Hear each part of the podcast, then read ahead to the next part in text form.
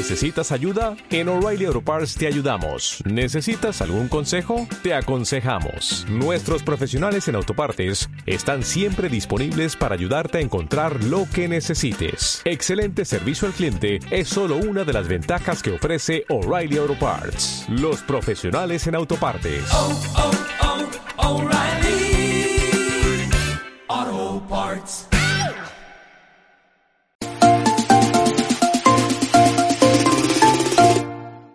Hola a todos? Aquí estamos en un nuevo video para el canal Crónicas del Día. El día de hoy vamos a hablar de un tema bastante, bastante delicado que ha pasado en el Perú. Para los que no sepan, hace un mes, es decir, el 7 de mayo, se aprobó una ley por insistencia en el Congreso de la República del Perú para suspender el cobro de los peajes. Y para los que no estén enterados, tienen un video aquí arriba donde les explico todo lo que ha pasado y qué consecuencias trae esta ley 31018. Digamos el mayor mal que nos iba a traer esta ley y que ya se está reflejando más o menos son los arbitrajes que iba a pasar el Perú ante el CIADE, un digamos un árbitro internacional donde es seguro que vamos a perder. ¿Por qué? Porque no tenemos argumento para sustentar lo que se acaba de hacer.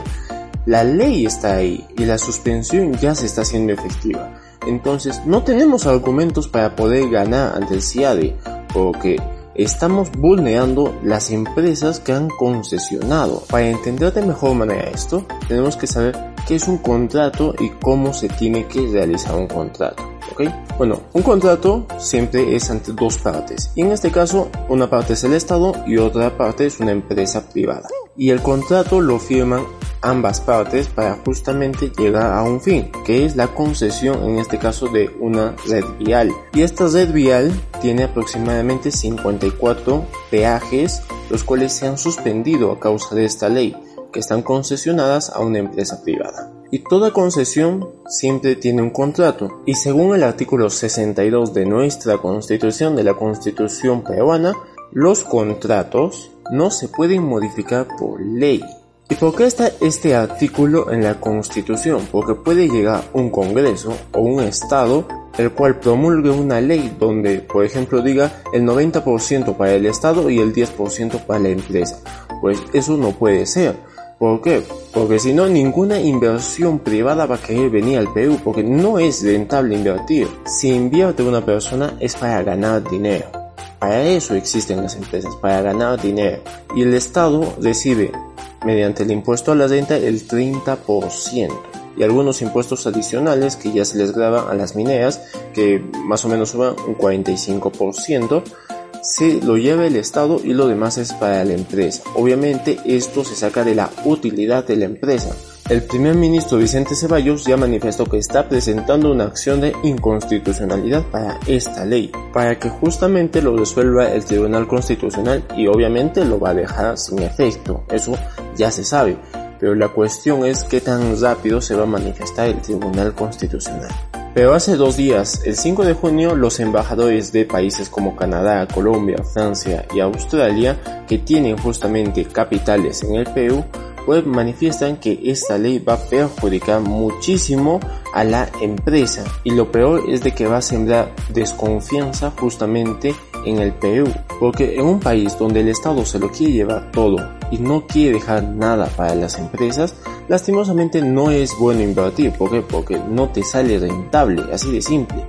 Y esto lo vemos en países como Bolivia, por ejemplo, que el Estado se quería llevar gran porcentaje de toda la utilidad de las empresas, lo cual después de eso casi no tiene inversión privada y no queremos convertir a Perú en una situación parecida a esa. Pero también los embajadores han cometido un error. Para los que no sepan, hay una convención de Viena sobre relaciones exteriores del 18 de abril de 1961 donde justamente están suscritos dos países como Canadá, Colombia, Francia, Australia y el Perú también. Pues en esta convención se plantean varios reglamentos para las relaciones exteriores de país a país. Y justamente la carta que fue enviada al presidente del Congreso no puede ser enviada al presidente del Congreso, porque cualquier relación exterior tiene un canal de llegada para el país no va dirigido a una persona o a una institución, no,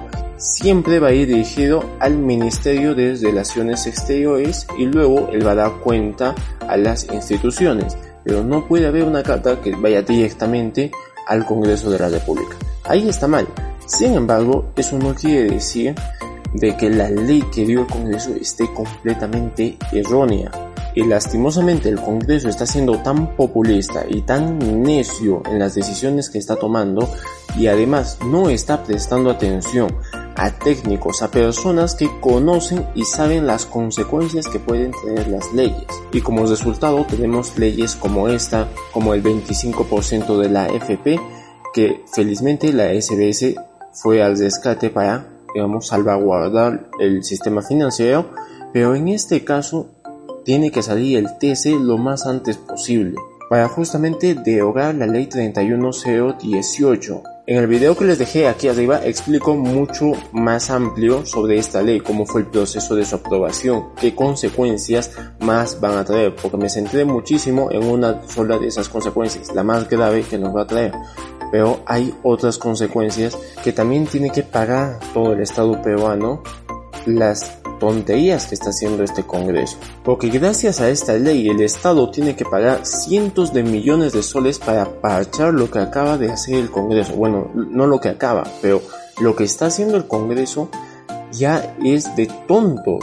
Lo que está haciendo el Congreso está mal, tienen que ponerse a pensar. No es posible que desconozcan contratos, no es posible que no lean la propia constitución de su país, del país que son congresistas.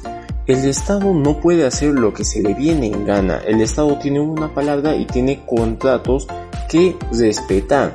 Y si los contratos están mal, si son para prejuicio del Estado, se puede acudir a instancias judiciales para justamente resolver, porque hay un procedimiento que se tiene que seguir.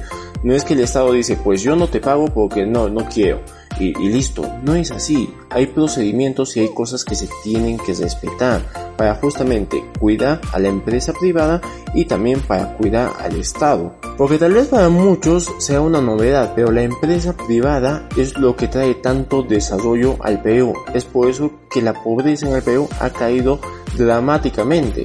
Es por eso que el desarrollo económico peruano es uno de los mejores en toda la región. Es por eso que estamos así. No es que el Estado ha hecho, wow, todo bien. No, ha cometido un montón de errores. Y este está siendo uno de los peores errores que está cometiendo este Congreso que hemos elegido.